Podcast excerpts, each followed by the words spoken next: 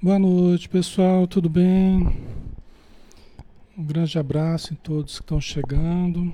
Marília Pereira, Helena Aparecida, Bernadette, Adriana Palmeira, Miriam Ribeiro, Magali Neves, Ana Célia, Luciana Galone. Um grande abraço, pessoal. Sejam todos bem-vindos, tá? Vamos aguardar só um instantinho que a gente já começa. Boa noite, Ana Paula. Agora falta dois minutinhos, né? Para as oito. Vamos aguardar mais um pouquinho. O pessoal vai chegando. Boa noite, Luísa. Aloísa. Aloísa. Filgueiras. Boa noite, Ellen Rossi. Maristela Fux.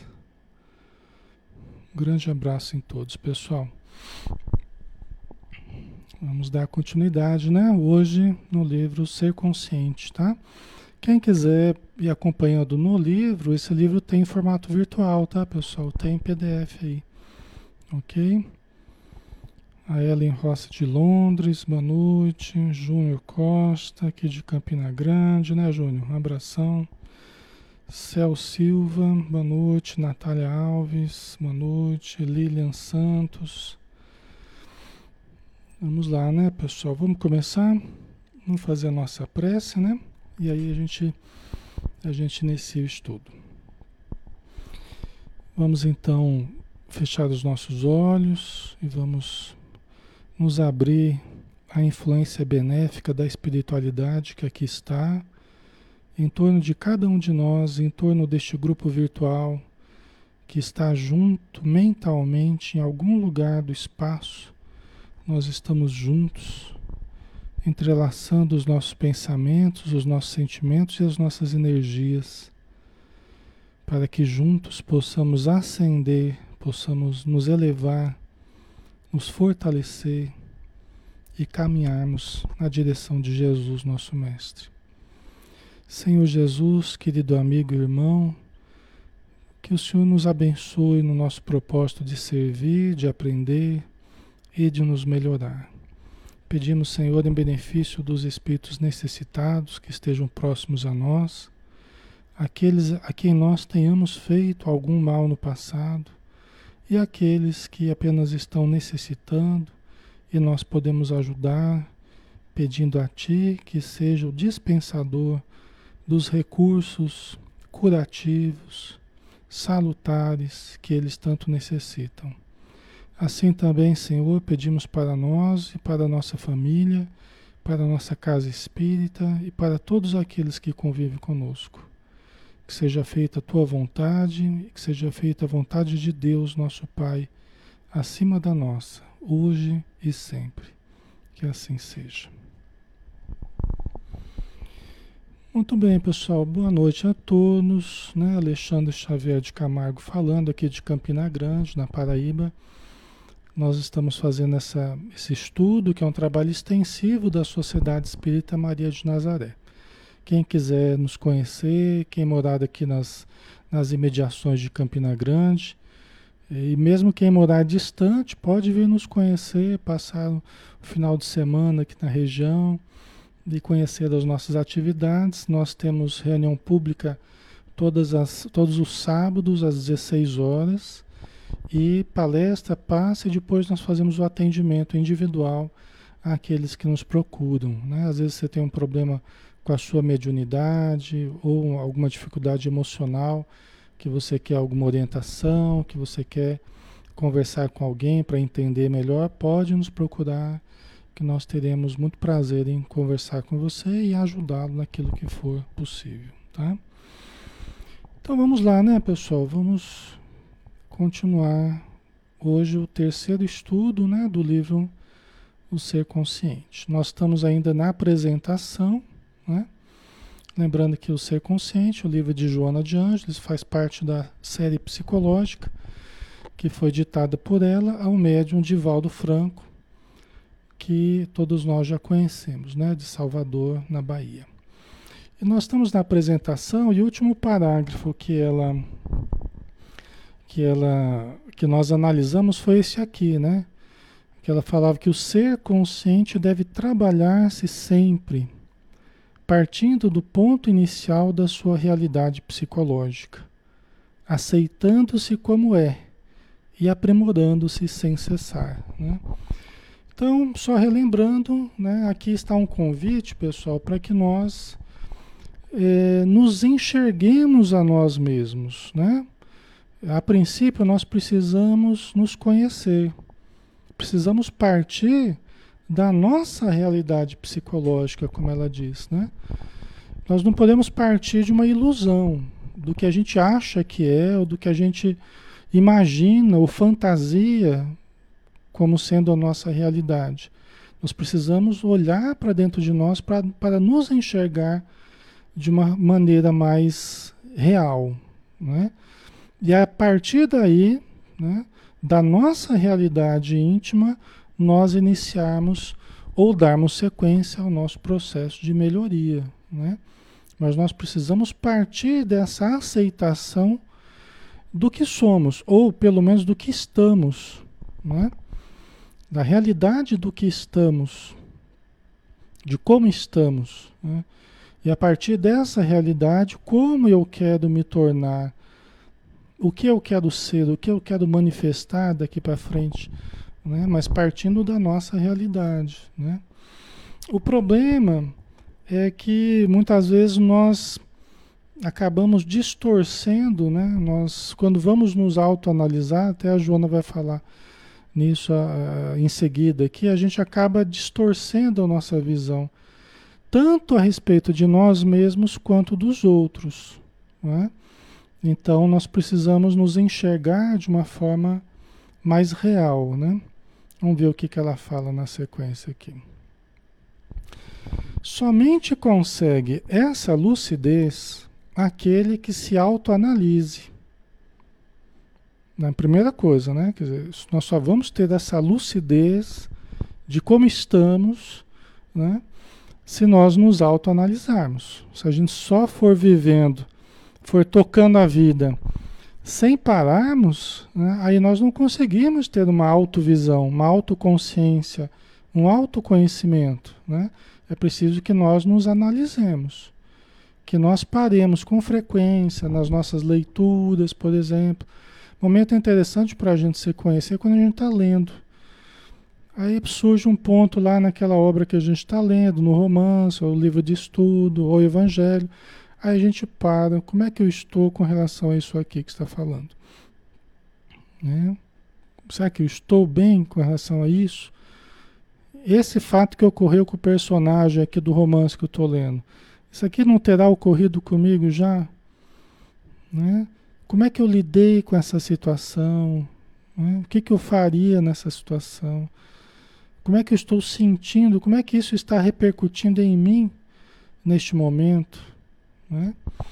Então é muito importante esse trabalho da gente, conforme as informações que a gente vai tendo, a gente ir fazendo essa autoanálise, essa reflexão, né? extremamente importante. Né? Portadora de muitos benefícios, né?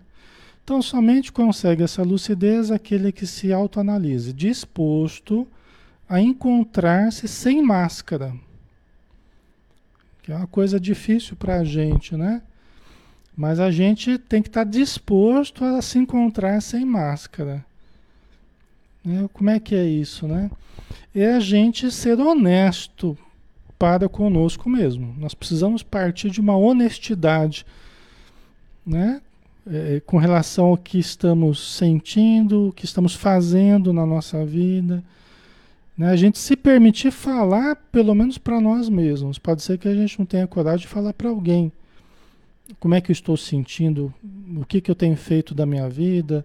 Os meus hábitos? Eh, pode ser que eu não tenha coragem. Mas pelo menos para mim eu tenho que ser capaz de verbalizar, né? de tomar consciência né? e, de, e de analisar isso de forma honesta. Né? Uma coisa interessante também é a gente escrever, né? Ou digitar num texto, você parar, fazer uma prece, pedir ajuda para o seu espírito protetor, falar, me ajude, eu quero me conhecer melhor, eu quero me autoanalisar. Então você me ajude, né? Meu, meu anjo da guarda, meu espírito protetor. Então, esse processo de autoconhecimento vai sendo um processo assessorado pelo seu espírito protetor que vai tocar nos pontos, ele vai tentar despertar em você os pontos que você precisa melhorar, que você, que você está esquecendo de analisar, né? Isso é bem interessante, tá? A gente usar da, da, da escrita, né? Do texto, né? Que a gente vai escrevendo nesse processo de autoanálise. Após, de repente, uma leitura do Evangelho, pode ser, né? E aí a gente vai fazer um trabalho de autovisão, né? Tá? Para que a gente se encontre sem máscara, né? Porque em cada local, em cada momento, a gente apresenta aquele lado bom nosso, ou tenta aparentar um, um lado bom, né? virtudes. Em sociedade, a gente tenta projetar o que a gente tem de melhor, né? Em sociedade, a gente tenta mostrar o lado bom o lado luz, o lado compreensivo, o que nem sempre é real em casa, nem sempre é real na intimidade, nem sempre é real dentro de mim. Né? Então, essas são as máscaras que a gente usa no dia a dia, em que a gente se esconde na nossa realidade, o nosso self. Né? A gente esconde, está lá, às vezes pouco desenvolvido, está lá cheio de dificuldades, né? e o ego se projetando, né? É, é, logicamente de uma forma benévola, né? positiva tal. E o que nem sempre é a nossa realidade na intimidade, né? A Magali, né? A gente tenta, mas vive escorregando. Sou impaciente, preciso trabalhar isso, né? É, então, e a gente tenta, né, passar uma, uma coisa melhor, uma coisa boa, mas vira e mexe as nossas fragilidades, né? as nossas precariedades, elas vêm à tona. Né? Então, é, é, isso faz parte da nossa realidade ainda, que é uma realidade profunda que a gente ainda não mudou, que a gente não alterou. Né? Mesmo demonstrando um exterior, né? em que a gente parece bonzinho, paciente, compreensivo tal. Mas aí se alguém pisa, pisa no nosso calo, já vem à tona a impaciência, a irritação, né? Já vem aquela aquele sentimento mais agressivo, aquela coisa mais mais pesada, né? Isso é uma coisa que acontece com todos nós, né, pessoal? Isso aqui a gente está falando é coisa comum ao ser humano, né? A gente tem que diminuir a diferença entre a essência e a aparência, né? entre a realidade profunda e o que a gente apresenta externamente. Nós temos que, que sermos mais coerentes o interior e o exterior. Né? Isso é uma coisa que é para a vida toda, é um exercício que é para a vida toda, né? não é uma, um passe de mágica assim que a gente vai mudar isso. Né? É um exercício para a vida toda. Tá? Então, para isso, não se julga nem se justifica, não se acusa nem se culpa, apenas descobre-se. Peraí, Alexandre, como é que é esse negócio aqui então? Não se julga, não se justifica, não se acusa, não se culpa, apenas descobre-se. Então esse descobrimento vai ser do quê? Se a gente não vai se culpar, não vai se julgar, não vai se justificar, né? Porque na verdade tudo isso aqui são fugas do ego, né? A culpa, por exemplo, que a gente aprendeu a usar, é um mecanismo autopunitivo que a gente usa, né? E que é um novo erro. Nós nos culparmos é um novo erro. Quer dizer, se a gente acha que errou em determinado aspecto, ou está errando em determinado aspecto, se você começa a se culpar porque está errando, aí você está cometendo um novo erro. Peraí, não entendi. Então a gente não pode se culpar. Mas não é importante a gente analisar o erro? Sim, analisar o erro, ou suposto erro, né? E pode se arrepender? Claro, o arrependimento é saudável. Quando ele não tem esse condimento autopunitivo, né? Que é mais da culpa, né? De você ficar se culpando. Então a gente geralmente trata o arrependimento como algo mais positivo porque a constatação do erro Eu preciso constatar os erros. Isso, a princípio, não é se culpar, é sentir-se responsável por determinada ação em determinado momento, por um determinado resultado que você obteve, né? conforme a sua atitude e tal. Nós precisamos nos sentir responsáveis né? pelas coisas que a gente faz. Nós somos responsáveis. Né? Às vezes a gente pode repartir essa responsabilidade com os outros também, né? Quando existiu a participação de outros também, né? E, e, e, então a gente é corresponsável. Uma parte é minha do que aconteceu, mas uma outra parte é de outras pessoas também, né? Então, tudo bem, a gente pode repartir, né? A responsabilidade com outras pessoas, né? Em determinadas situações. Mas, veja bem, quando a gente erra, quando a gente constata o erro, olha, eu errei, errei, ah, fiz isso, isso e isso, não foi legal, o resultado foi esse, esse, esse, e eu me senti mal com esse resultado, eu percebi que não foi uma atitude correta, eu podia ter feito assim, assim, assado, né? Só isso que precisa. Só isso que precisa. Por incrível que pareça, pessoal, é isso que precisa. Né? A gente olhar para a gente, olhar para a ocorrência, analisar o que aconteceu com frieza. Com frieza, porque até a Joana de Anges fala, né? E é real, que quando a gente vai se autoanalisar, é, quando a gente deixa que a emoção faça parte da nossa autoanálise, a emoção ela distorce tudo. A gente começa a se justificar, a gente começa a se culpar, começa a culpar os outros, né? A emoção ela distorce os acontecimentos, as situações, né? Então ela diz, né, para a gente deixar a emoção de lado e analisar a realidade, os fatos, as ocorrências de uma forma bem cristalina, né? Para a gente se postar desnudo diante do espelho, simbolicamente, tá? Não precisa tirar a roupa, não. A gente, né, desnudo diante do espelho e nos autoanalisarmos com fidelidade, sem a participação da emoção aí no caso, né?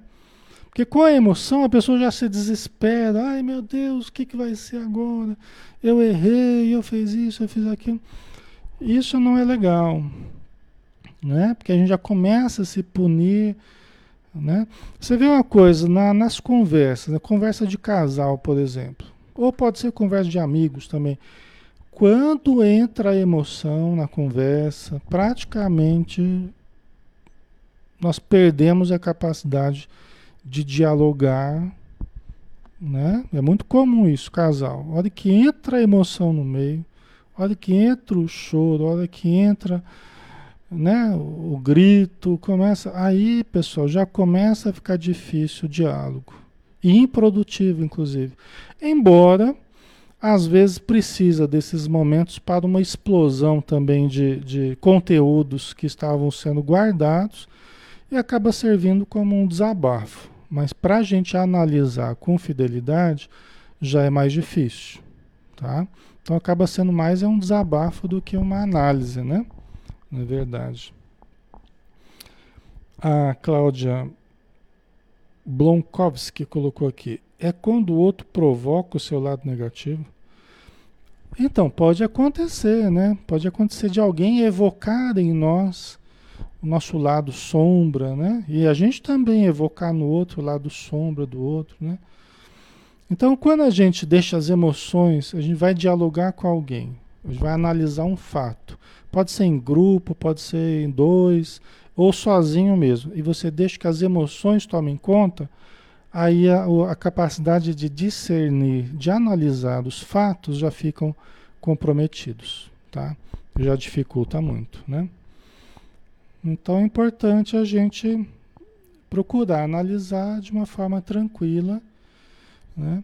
sem desespero, porque tudo é possível refazer, tudo é possível melhorar, tudo é possível transformar, tudo é possível a gente resolver com o tempo. Tem coisas que não serão resolvidas imediatamente ou conforme a gente quer. mas serão resolvidas com o tempo. Tudo será resolvido. Não tem nada que não se resolva. A gente esquece isso na hora. Né? A gente esquece. Muitas soluções já estão próximas, inclusive. Muitas soluções já estão gravitando em torno de nós. E a gente nem sabe. E a gente está se desesperando e se culpando. Né? Mas muitas soluções existem. A vida está rica de possibilidades. Né? E, e, e, o nosso futuro nos reserva todas as possibilidades que nós precisamos para reconstruir a nossa vida, para refazer aquilo que nós achamos que fizemos mal feito, vamos dizer assim. E aqui eu estou incluindo até os processos que relacionam à morte também, pessoal. Às vezes a pessoa fala assim, ah, Alexandre, mas eu, eu fiz uma coisa muito grave, alguém que morreu, inclusive. Né? Isso também será resolvido. Nós somos espíritos eternos, nós somos criados por Deus e nós não vamos morrer, nós não vamos desaparecer da vida. Né? E ninguém, né? ninguém ficará distante de nós eternamente, nós não teremos oportunidade de de pedir desculpas, de refazer, de reconstruir. Todas as pessoas nós teremos essa, nós teremos essa oportunidade. Pode demorar um pouco mais ou um pouco menos, mas tudo se resolve, né? É importante a gente lembrar disso para que a gente não se entregue ao desespero, né? ao medo, à depressão, aos processos de culpa que facilitam a obsessão. Né? A obsessão ela é muito fomentada através da, da culpa, né? Os espíritos exploram, né? Os, os obsessores exploram as culpas que a gente porventura traga dentro de nós, né?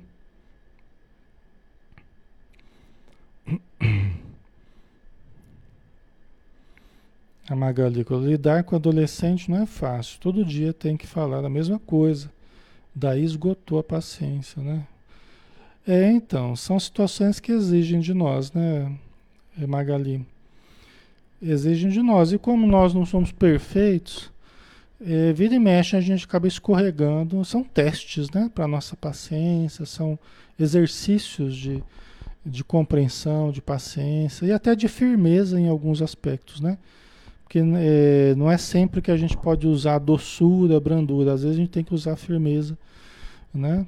Não a violência, mas a firmeza né? Principalmente quando se trata de filhos, né?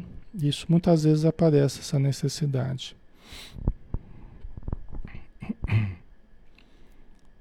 Ok. Então vamos analisar aqui. Opa, peguei a coisa errada aqui. Isso aqui é do outro estudo. É... Vocês entenderam? Então, arrepender-se é uma coisa, né? Culpar-se é outra. Constatar o erro é uma necessidade. Às vezes a pessoa fala assim, Alexandre, eu não me culpo de nada, mas ela está falando, ela está querendo dizer que ela não para para analisar as atitudes dela.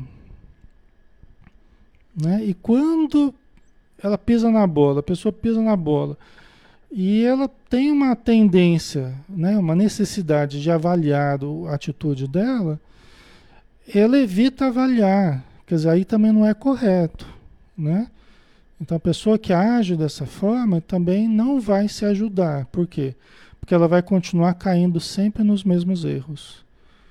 É importante o processo da gente se arrepender no sentido da gente constatar o erro. Porque senão, pessoal, a gente não muda. A gente fica agindo como um, um psicopata aí que não, não, não não analisa a si próprio, não exercita autocrítica, não faz todo esse processo, né?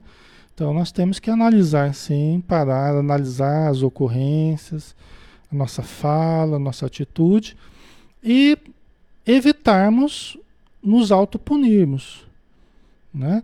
Então, o tempo que a gente usa se punindo é o tempo que poderíamos usar para pedir desculpa, por exemplo, para alguém, fulano, me perdoe que né, eu pisei na bola, não era isso que eu queria, não era desse jeito que eu queria ter falado, tal. Né? A gente lançar a mão da humildade, que a humildade facilita muitas coisas, a humildade resolve muitos problemas, né? A atitude orgulhosa dificulta tudo, né? Mas a atitude humilde ela, ela facilita a mudança das coisas, né? Então, a gente precisa constatar o erro e nos propormos a mudança. Então, a partir de agora, eu vou tentar fazer assim, assim, assado. Me dispor, tem que haver essa disposição imediata à constatação do erro. Então, analisei, constatei, então agora eu me disponho a fazer certo. Porque senão, pessoal, aí vai estar existindo uma, uma conivência. Eu estarei errando deliberadamente. Né? Eu continuarei errando de uma forma deliberada. E isso né, não é uma coisa boa para nós que temos consciência. Né? Aí nós vamos programar neuroses, futuras neuroses para nós. Porque a neurose ela vem sempre nessas atitudes de quedas morais, de erros, principalmente esses deliberados, né? que a gente sabe que está errando e continua fazendo, né? Certo? Ok? Qualquer coisa, vocês vão colocando aí, a gente vai comentando, né? Então vamos lá.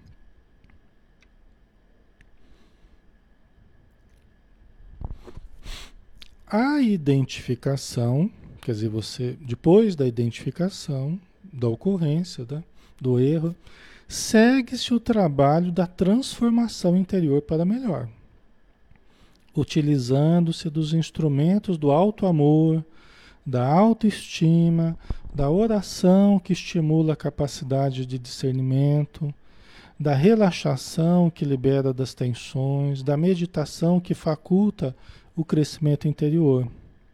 Né? Então vamos lá. Quer dizer, depois que você identificou, o que, que eu posso fazer para melhorar então? Vamos usar os recursos para melhorar. Né? Vamos nos dispor a mudar. Vamos usar os instrumentos do alto amor. Como é que é isso? Olha, eu me amo, eu me amo, né? De uma maneira profunda, não de uma maneira superficial. Eu me amo, me quero bem, né? Gosto de mim e por isso eu não vou ficar me machucando, não vou ficar me maltratando. Não vou ficar maltratando o meu corpo. Não vou parar de comer porque eu errei. Né? Não vou ficar me, me machucando. Às vezes a pessoa se lesa o próprio corpo como um processo punitivo, né? Ainda lembrando dos processos da, da, da Idade Média aí, né? dos silícios que a pessoa usava para se para se purificar, né? A gente ainda cultiva esses silícios ainda após a gente constatar que a gente errou, né? Às vezes tomando um monte de remédio, às vezes a pessoa tenta se matar, né? E não precisa de nada disso. Só precisa a gente mudar. Só se dispor da mudança, não precisa se matar. É só se dispor da mudança. É, é só tentar melhorar. Né? Todos nós erramos e o erro, é, a gente demonizou muito o erro, né? a gente aprendeu que errar era horrível. Né?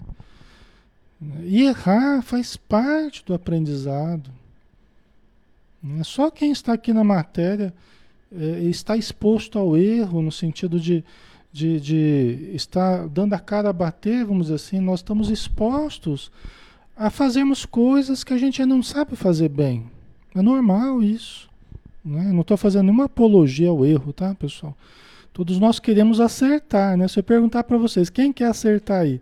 Todo mundo, é, né? Quem quer acertar aí? Levanta a mão. Só vai dar as mãozinhas, né?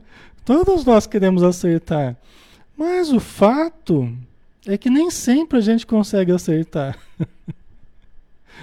Isso é natural. Né? Isso é natural. Isso é compreendermos o momento que nós estamos ainda, que é um momento de precariedade. Nós ainda somos precários na nossa evolução. Nós temos ainda poucas condições evolutivas. Ah, Alexandre, mas você não deveria errar. Eu também acho, só que, né? Só que eu ainda erro. Né? Infelizmente, vai ter que ser desse jeito por enquanto. né? Quem sabe daqui a alguns séculos eu pare de errar, né? Eu estou tentando melhorar. Mas você devia ser melhor, seu Alexandre, você devia ser melhor. Estou tentando melhorar, né? Mas eu não consigo também melhorar a toque de mágica, né? Ninguém consegue melhorar por decreto. Né? Nós vamos melhorando à medida que a gente vai conseguindo evoluir. Né? Não é fácil, não é? Então, nós temos que ir convivendo com os defeitos uns dos outros, com os erros uns dos outros, mas também, aí a questão, a, grande questão, não é que a gente não erre, mas é que a gente constate o erro. Né? Aí é bem diferente, né? Bem diferente. Eu preciso, sim, tá? Eu errar faz parte do, do nosso aprendizado, mas não ficar insistindo no mesmo erro. E as pessoas chegam e falam comigo, Alexandre, ó, tá assim, assim, assado, né? Não tá legal, isso aqui precisa mudar, tal, né? E eu fico lá insistindo no mesmo erro, né? Já tomei consciência de que não é legal, não estou agindo corretamente, tá? E fico lá insistindo, né? E fico numa atitude, aí eu posso entrar numa atitude hipócrita, né? Às vezes de cobrar dos outros, de exigir dos outros uma pureza, uma, ele, uma elevação, uma evolução que eu eu sei que eu estou errando em vários aspectos e e não, e não estou mudando deliberadamente. Aí é o que a gente chama de atitude hipócrita, né? É quando a gente cobra dos outros e a gente se permite fazer tudo errado, né? Não é? Certo?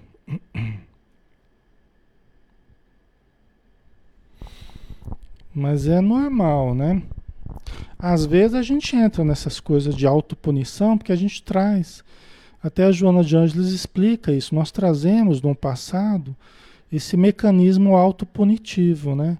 Então é muito comum. No passado eu fazia mais disso, hoje em dia já é menos, né? Mas é muito comum a gente ficar se autopunindo porque errou, né? Então, isso não ajuda em nada, né? É tudo que a gente está falando aqui que precisa mudar, né? Então, vamos em frente, vamos olhar em frente, vamos, vamos seguir, né? Usando os recursos, ó. Eu me amo, então não vou ficar me machucando porque eu errei. Da autoestima, eu me estimo. E como que eu me estimo? Qual é a estima que eu faço de mim? Olha, eu erro, mas eu também tenho acertos. Eu tenho um lado difícil, mas eu também tenho um lado bom. Eu sou filho de Deus, trago a presença divina dentro de mim. Né? Então trago o potencial divino, só que eu preciso exercitar. E o erro ainda faz parte desse exercício. Né? Então isso vai ajudando a gente a manter a autoestima. Né? Porque quando a gente era criança e a gente errava, é, o que, que falavam pra gente? Ah, você errou. Agora você não é mais o docinho de coco da mamãe, né? Você é feio. né? Não vou te dar mais beijo, não vou te... O adulto fazia chantagem emocional, né? Eh, chantageava o afeto, né? Então é muito comum essas coisas, né? Às vezes palavras até duras, difíceis, né? É, às vezes a, o erro era acompanhado da, da vai dormir, vai para o quarto, né? Ou então é, situações vexatórias, que a gente passava vexame, era exposto na frente dos outros, não é assim? Talvez vocês estejam lembrando situações, né? Que vocês viveram nesse sentido. Não é assim? Quando a gente errava, às vezes bobeira, né? às vezes bobeira, menina ou menino, né? Fazia coisas, às vezes, né? Que crianças, adolescentes fazem e tal, mas era acompanhado, às vezes, de uma atitude muito, muito agressiva, às vezes, do adulto, que também fazia do jeito que aprendeu, né? Às vezes sem saber muito bem como lidar com o erro, porque ele aprendeu também que ninguém podia errar. Porque quando os nossos pais também erraram no passado, eram duramente repreendidos, às vezes, machu às vezes agredidos até, né? Nas palmadas, nos... não é, pessoal? Então nós, quando éramos crianças, também fazíamos isso, né? Também recebíamos dessa forma. E se descuidar hoje, como pais e mães, a gente acaba fazendo isso com os filhos. Né? Hoje, com mais consciência, a gente procura fazer diferente. Mas há uma tendência da gente reproduzir aquilo que, que a gente recebeu como normal. Né? A gente recebeu como normal. Tá? A gente procurava esconder o que tinha feito de errado, né? Porque inventava mentira, né? A mentira surgia daí, né? Porque custava muito caro falar a verdade, não é, pessoal? Às vezes, diante da agressividade do adulto, acaba custando muito caro falar a verdade. Aí a criança começa a criar a mentira para ficar bem com o adulto e para preservar, vamos dizer assim, aquele erro, né, que ela cometeu, né?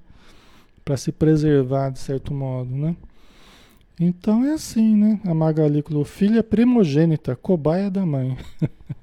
Você serviu de treinamento, né, Magali? É isso aí mesmo, né?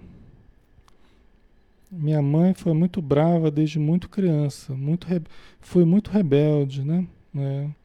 Todos nós temos as histórias, né, para contar aí. Se a gente fosse sentar aí, varava a noite contando as histórias, né, Magali? Mas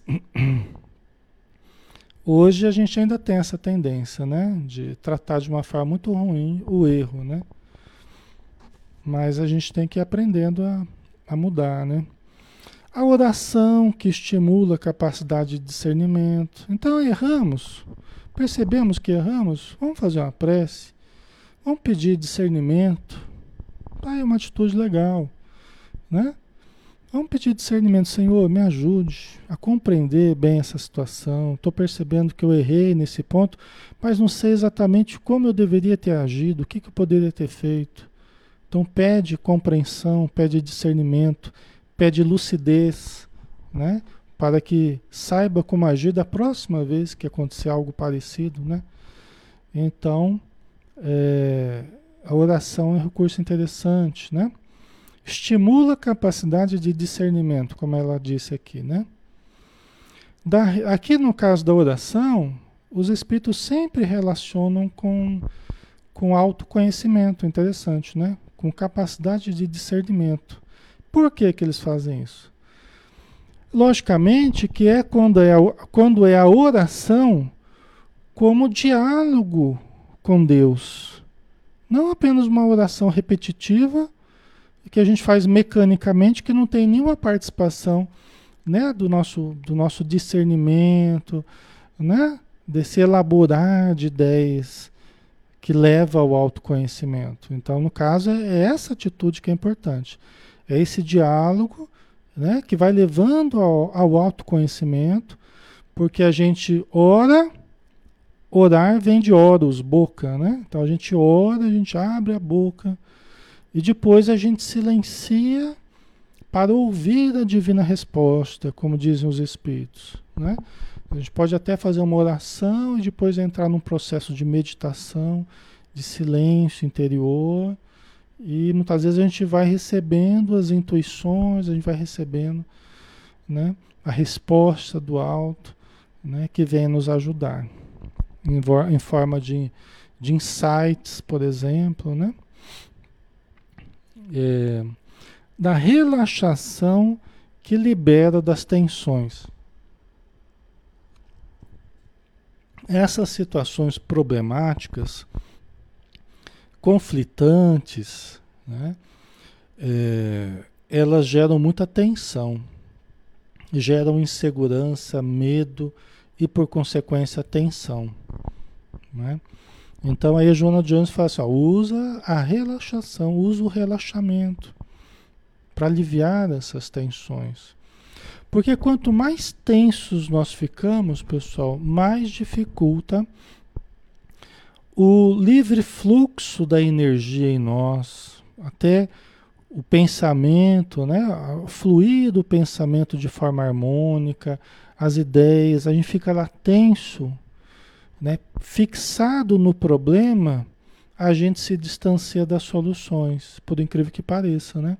A gente acha que ficando fixado no problema, a gente vai achar a solução. É totalmente contrário.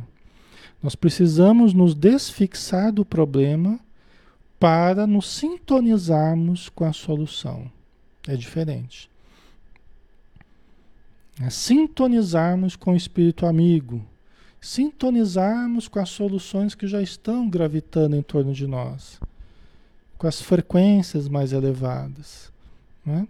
Vocês percebem? E a gente fica fixado no problema, no mal ali, né? No, na situação complicada.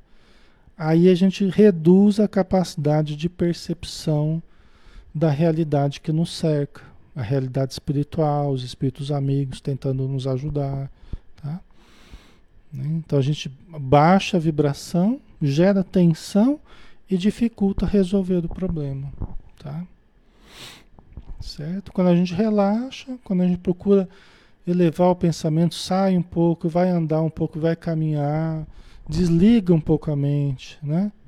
Muitos dos problemas que a gente trata, quase a totalidade dos problemas que a gente trata no consultório, por exemplo, tem a ver com a gente ajudar o paciente a desfixar a mente da situação problemática.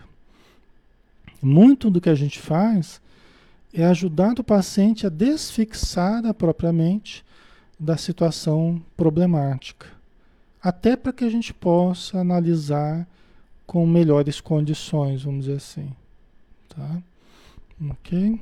Faz sentido para vocês?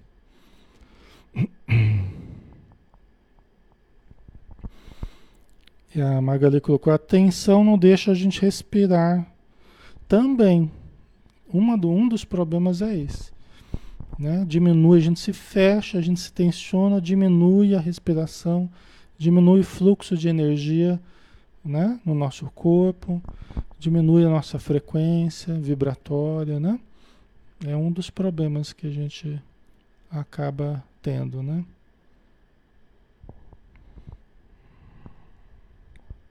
Ok.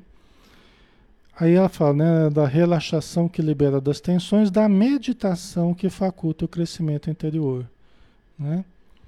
A meditação aqui a gente falou um pouquinho, né? Mas quando a gente procura silenciar o pensamento, é, ajuda a desfixar a mente, tá?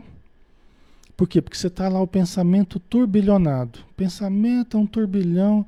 Meu Deus, vai acontecer isso, vai acontecer aquilo, e agora eu falei aquilo, eu escutei não sei o que lá, né? E você não sabe o que faz e está envolvendo a tua emoção já, e você está chorando e está... Silencia a mente, tenta acalmar, né? Por isso que faz uma prece primeiro, né? Faz uma prece, né? pede ajuda, tal Aí silencia. Tenta entrar no estado de meditação, tenta esvaziar a mente. Nesses momentos é mais difícil, né? Porque tá aquele turbilhão e você lembrando da pessoa e brigando mentalmente com a pessoa e tal, mas é preciso esse esforço. Às vezes a gente não consegue na hora. Às vezes é interessante, né? Uma coisa que pode ajudar um pouco mais aí no caso é você dar uma deitadinha toma um banho, tá? o banho já ajuda um pouco a melhorar a energia, né? Dá uma deitadinha, coloca um fone de ouvido, coloca um relaxamento. Tem vários aí no YouTube, eu tenho alguns gravados aí no YouTube. Né? Coloca um relaxamento induzido por alguém, uma musiquinha suave, alguém falando, ó, vai relaxando a cabeça, fecha os olhos, tal, tal, tal. Muitas vezes a gente consegue dormir não consegue dar uma dormidinha, consegue vai relaxando, tal, consegue dormir, aí facilita inclusive para os espíritos nos ajudarem. Até porque são momentos perigosos esses que a gente fica assim muito turbilhonado, às vezes pode dar um pico de pressão, aumenta a chance de um AVC, por exemplo, pessoas que têm problema de pressão alta, entendeu? Então, às vezes os espíritos estão percebendo o perigo Estão tentando ajudar, mas nós estamos tão fechados ali, né, tão tensos, que é preciso a gente respirar um pouco, né, respirar, silenciar o pensamento, e às vezes a gente consegue dormir, os espíritos vão aplicando passo na gente ali, né? Para a gente conseguir dormir, aí fora do corpo, às vezes eles conversam com a gente, fala, calma Alexandre, calma, nós vamos ajudar, vai dar tudo certo, fica tranquilo, né? Você errou, tal, mas não, também não é o fim do mundo. Calma, tudo tem solução, né? Certo? Um espírito amigo me falou uma vez, e eu já usei algumas vezes isso já. Às vezes a situação está tão difícil, pessoal, que a gente não consegue nem orar, nem fazer prece, né? nem meditar, nem relaxar. Né? Ele falou assim: olha, abre o Evangelho, segundo o Espiritismo, no capítulo, acho que é capítulo 5, né? Bem-aventurados os aflitos. Abre o Evangelho no capítulo 5 lá, deita na sua cama e coloca o Evangelho no peito, sobre o, o coração aqui. Coloca o evangelho aberto assim. E deixa um pouquinho ali, pessoal. Entendeu? Respira ali, deixa o evangelho, porque o evangelho é um livro que tem muita luz. Isso aqui não é uma crendice, simpatia. Né? O evangelho irradia luz, né? O capítulo Bem-aventurados os aflitos. Né? Muitas vezes o evangelho ali um pouquinho em cima da gente ali, às vezes já ajuda a melhorar um pouquinho a vibração, já ajuda Entendeu? A gente sair daquele estado né, complicado que a gente estava. Tá? Então, se precisar, tente. Eu já tentei e realmente ajudou. Tá? Às vezes, situação que você não consegue fazer nada. Ao invés de se desesperar, abre o evangelho lá e coloca em cima do peito. Tá? O alto amor ensina-o a encontrar-se e desvela os potenciais de força íntima nele jacentes. Em nós, né, jacentes, né? O alto amor, né, pessoal? Quando a gente se dispõe a nos amar, a gente vai aprendendo a encontrar.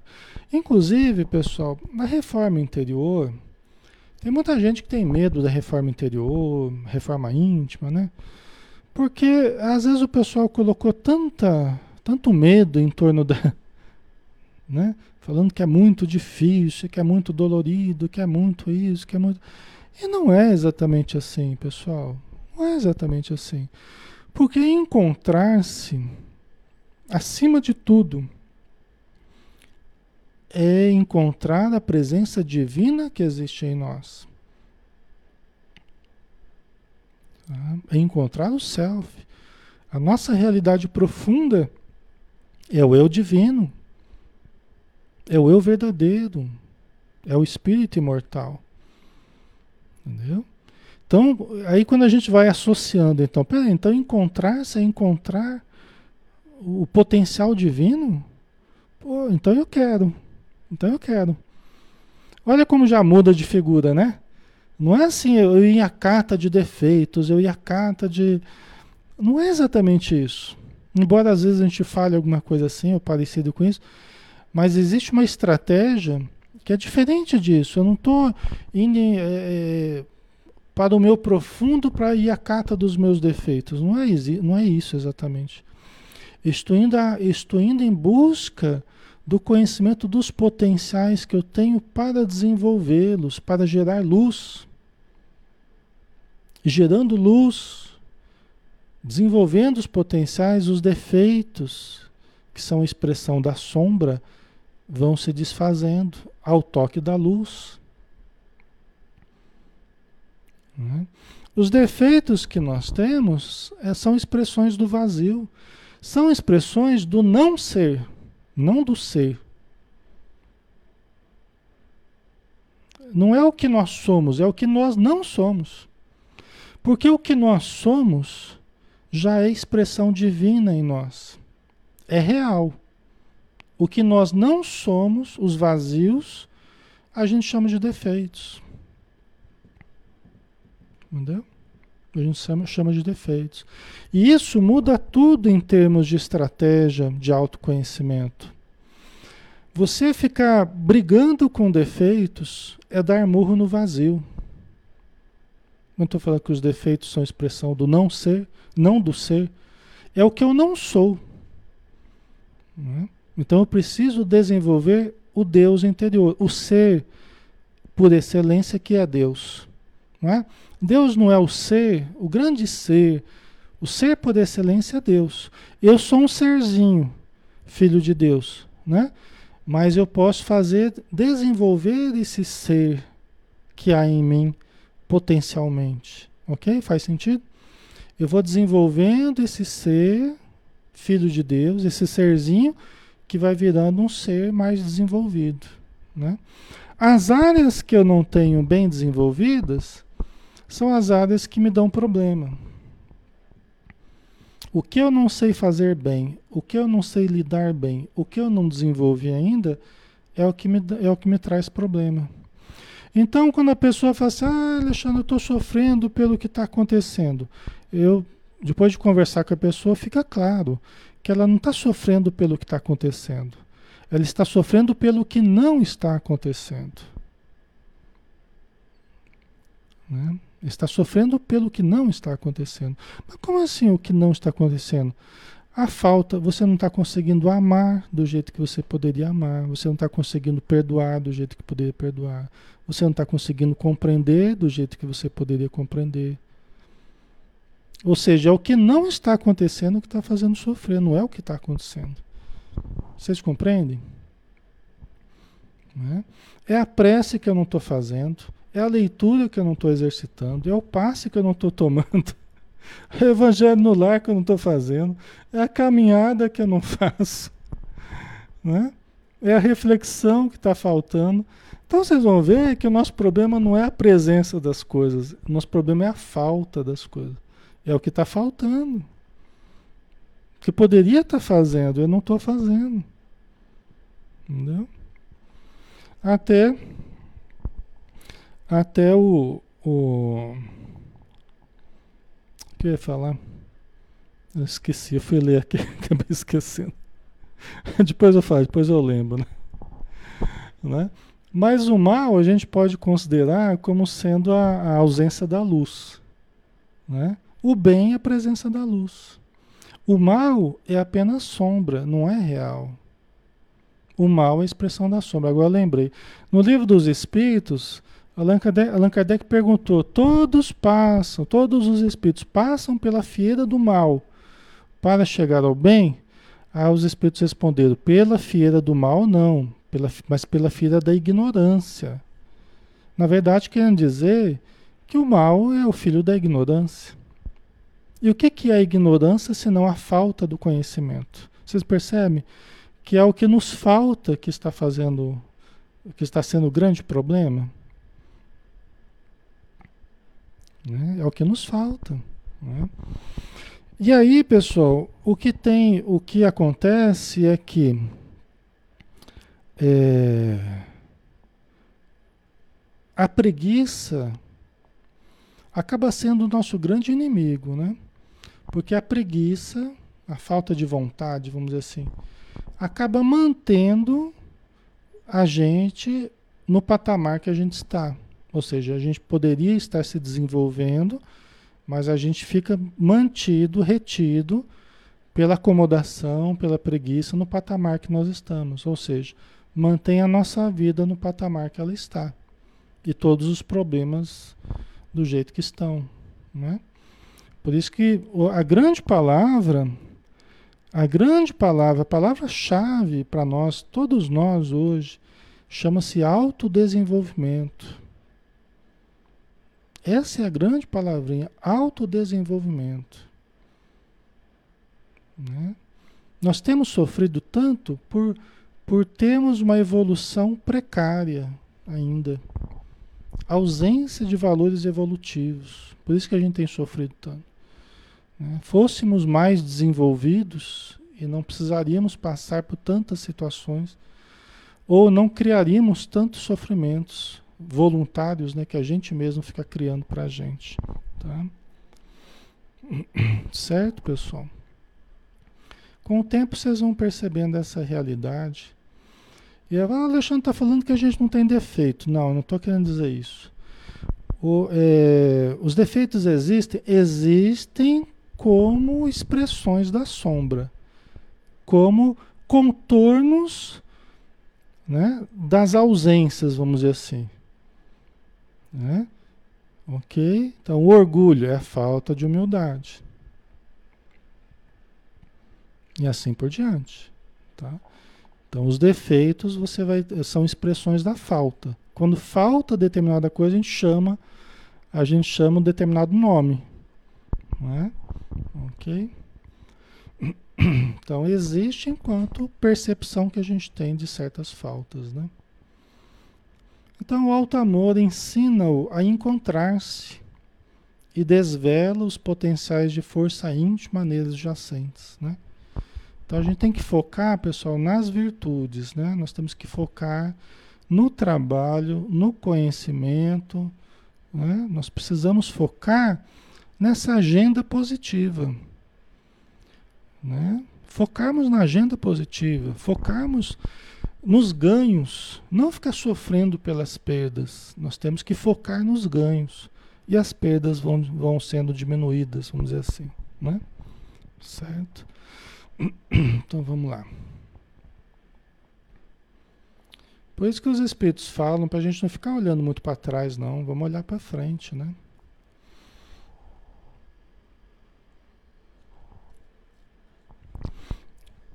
A autoestima leva-o à fraternidade, ao convívio saudável com seu próximo, igualmente necessitado. Então, olha só, pessoal exercitando a autoestima, nós nos sentimos mais motivados para convivermos fraternalmente com as pessoas.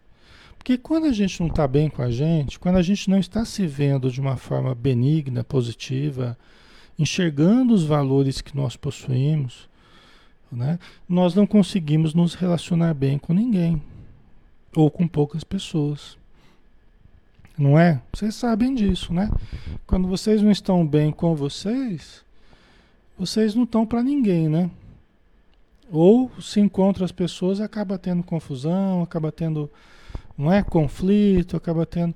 Geralmente são momentos que nós não estamos bem conosco. Que a gente está preocupado com alguma coisa, que a gente não está gostando muito da gente, que a gente está se cuidando, que a gente está fazendo uma avaliação ruim sobre nós mesmos, né?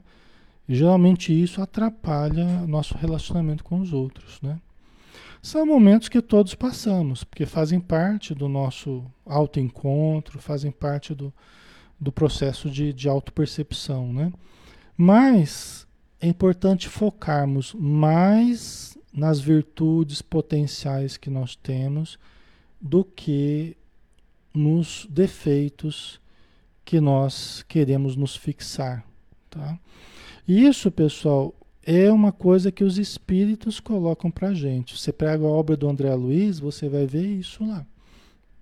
Quando eles falam da gente, falam assim: ah, os nossos amigos encarnados é difícil, porque eles acreditam muito mais nos defeitos que eles possuem do que nas, nos potenciais divinos que eles trazem dentro de si. E perdem muito tempo né? se afligindo, muito tempo se, se culpando, né? Você poderiam avançar muito mais acreditando mais em si. Entendeu? Se você vai ler o André Luiz, você vê isso de vez em quando lá nos livros dele, tá? Entendeu? Não é um apelo, não é um apelo para a gente, né? A gente se levantar depois das quedas, depois dos erros, não é um apelo para a gente, ah, vamos em frente, vamos arregaçar as mangas e e vamos em frente? É um apelo, é isso que eu estou querendo de vocês aqui hoje, né? É passar essa ideia, porque os espíritos amigos valorizam muito, muito, muito, muito a capacidade de levantarmos a cabeça e seguirmos em frente. Não importa o que ocorreu, lógico que importa, mas o que mais importa é mantermos a nossa vida e buscarmos a mudança. Isso é o que mais importa. A gente vê nitidamente isso na literatura espírita. Né? Então eles valorizam muito, muito, muito a nossa capacidade. Errou, levanta a cabeça, analisa, levanta a cabeça, se dispõe a mudar e vamos em frente. Bora melhorar, né? E só o trabalho vai nos mudar, pessoal.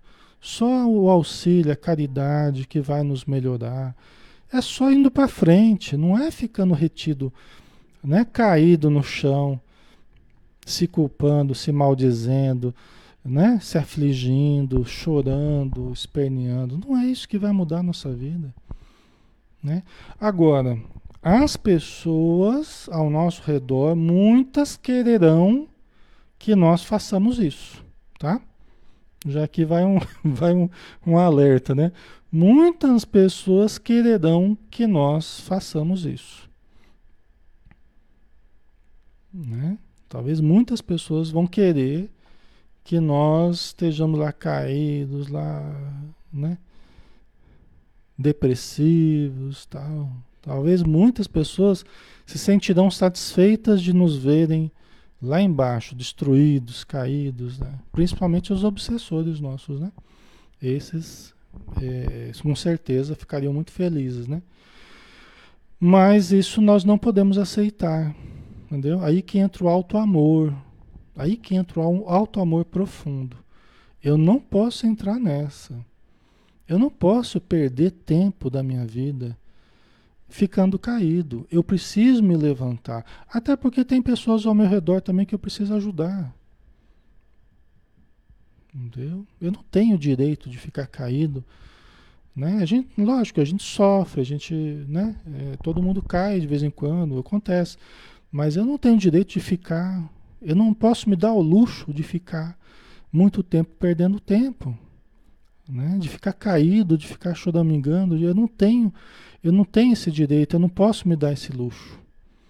Eu tenho a vida para viver e para mostrar que eu quero mudar, que eu quero melhorar. Que eu sou filho de Deus, que eu fui feito para ser feliz, para amar, para ser amado, para acertar também, né? Então eu preciso focar nisso. Entendeu? Eu preciso ter esse sentido existencial. Eu estou aqui para evoluir e eu vou em frente. Entendeu? Algum, algumas pessoas podem querer que eu fique lá caído, que eu fique, mas eu não, não vou me dar esse luxo, entendeu? Eu não posso perder tempo, né? E aí, a Silvânia colocou daí, nos afastamos de alguns, né? Pode ser. Em, algumas, em alguns momentos pode acontecer que a gente sinta essa necessidade, né? Que a pessoa quer ficar puxando a gente para baixo. É, mas você fez isso, você fez aquilo né? Então, é, é, tem situações que, ó, meu irmão, né? Errei, né? Devo, não, de, não nego, né? Mas eu, eu preciso ir em frente. Eu preciso, eu preciso viver, entendeu? Então, eu não vou te satisfazer entrando em depressão aqui, né? Ok. É, caiu, levanta, né, Sol? Sacode a poeira e dá a volta por cima, exatamente. Tá? Sempre, pessoal. Joana de Anjos fala assim: culpa jamais. Né? Perceba o erro, que a gente não pode, que nem eu estava falando, né? Não pode ficar insistindo no erro, né? Fica lá, né? Isso é que a gente tem que evitar. Nós temos que ter honestidade admitirmos, né, analisarmos e nos, dispor, nos dispormos a mudar. Mas vamos em frente. Tá? Culpa jamais. Tá? Ok, pessoal? Nossa, já 21, né? Já passando, né? 21 e uma já. Foi rápido hoje, né? Mas tá bom, né? Deu para aproveitar bem aqui o tempo, né? A gente falou coisas importantes que podem mudar a nossa vida, né, pessoal? Esses argumentos, esses conceitos que a Joana de Anjos traz, isso aí pode mudar a nossa vida, né? Então vamos aproveitar e realmente vamos mudar o rumo da nossa vida, né? Para melhor, tá bom? Vamos fazer a nossa prece final, né? Agradecendo então novamente a Jesus pela bênção de termos acesso a essas informações salvadoras para muitos de nós libertadoras para todos, que somos espíritos em evolução e fomos criados para a plenitude, para a luz. E assim devemos caminhar, Senhor, continuamente seguindo os teus passos, que são trilha de luz para todos nós. Que possamos aprender contigo, que és o caminho da verdade da vida a porta que conduz ao Pai. Então nós te agradecemos imensamente e que nós possamos ter um, uma boa noite de descanso material e de aprendizado espiritual. Muito obrigado, Senhor, por tudo e que assim seja. Ok, pessoal. Então tá bom, né? Finalizamos. Obrigado pela presença de todos, pela participação, pelo carinho, né? E estaremos juntos aqui na terça-feira, né? Se Deus quiser, com o Trilhas da Libertação, tá bom? Um abração, fiquem com Deus e até a próxima.